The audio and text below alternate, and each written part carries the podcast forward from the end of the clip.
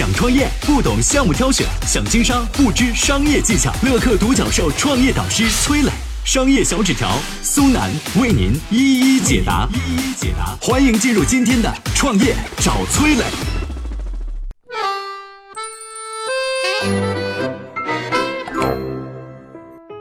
出门游玩，餐厅应该怎么选才能避坑？对吃有点研究的朋友应该都知道米其林指南，但背后的星级评判标准到底是什么？又能否适用于全球呢？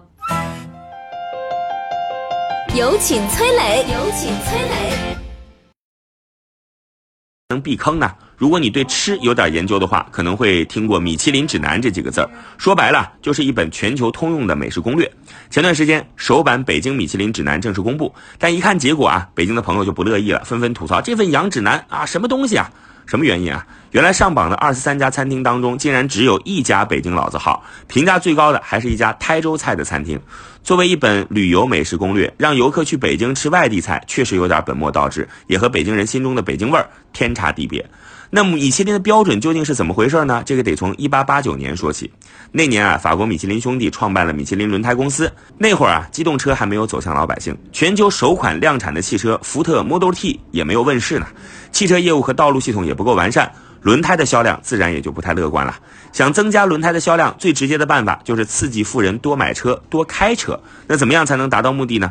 米其林兄弟想到了一个点子，就是写一本专门给开车人看的旅行指南。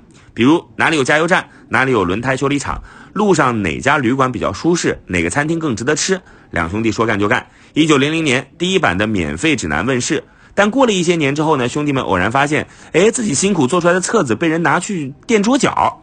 免费的没人要，两兄弟一琢磨，要不咱们就做付费的吧，把内容做得更精致一些，再搞个餐厅点评，反正这些富人不差钱。直到一九三一年，米其林的评价系统初步成型，发展出了三星的等级评判，每一颗星都意味着什么呢？简单解释一下。一颗星的餐厅值得停车一尝，两颗星的餐厅厨艺一流，值得绕道前往，但是价格也不便宜。三颗星的餐厅厨艺登峰造极，专程开车也得去，但是价格自然是很贵的。那么这个星级由谁来评定呢？这些人被称为米其林密探，他们的工作呢就是负责到处吃和旅行。每个密探每年平均要住一百五十家酒店，品尝二百四十家餐厅。你是不是觉得这个工作太爽了？每天不是吃就是睡。其实他们的任务还是很繁重的。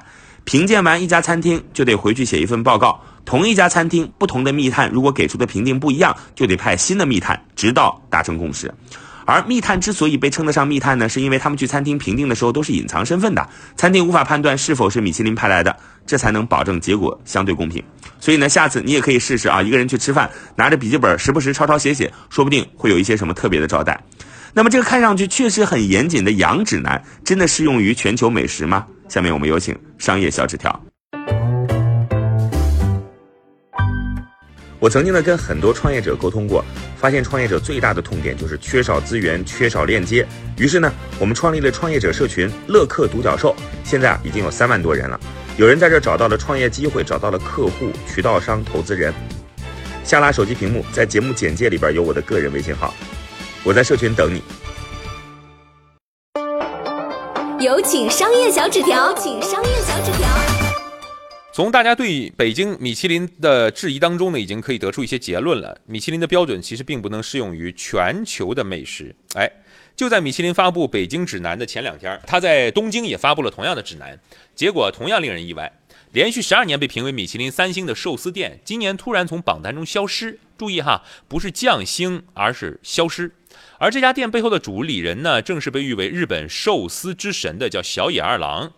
这个东京老百姓啊不乐意啊，一顿口诛笔伐。无奈之下，米其林发布声明说，因为这家寿司店只接受常客的预订啊，平时不对一些第一次来的普通客人开放，所以我就没给他啊再再带这个牌子。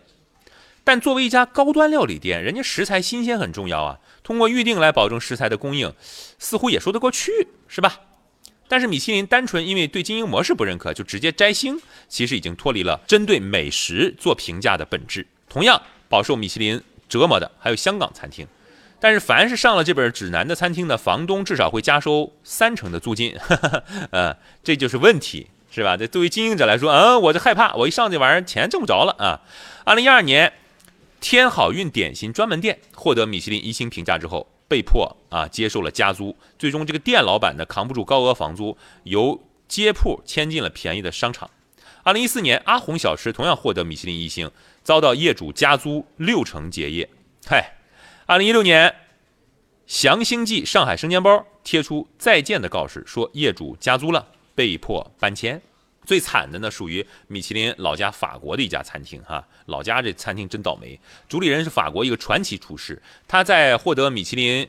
最高评价三星餐厅之后，果断向银行借了数十亿美元，用来扩大餐厅，开设分店，是吧？喜气洋洋要扩张了。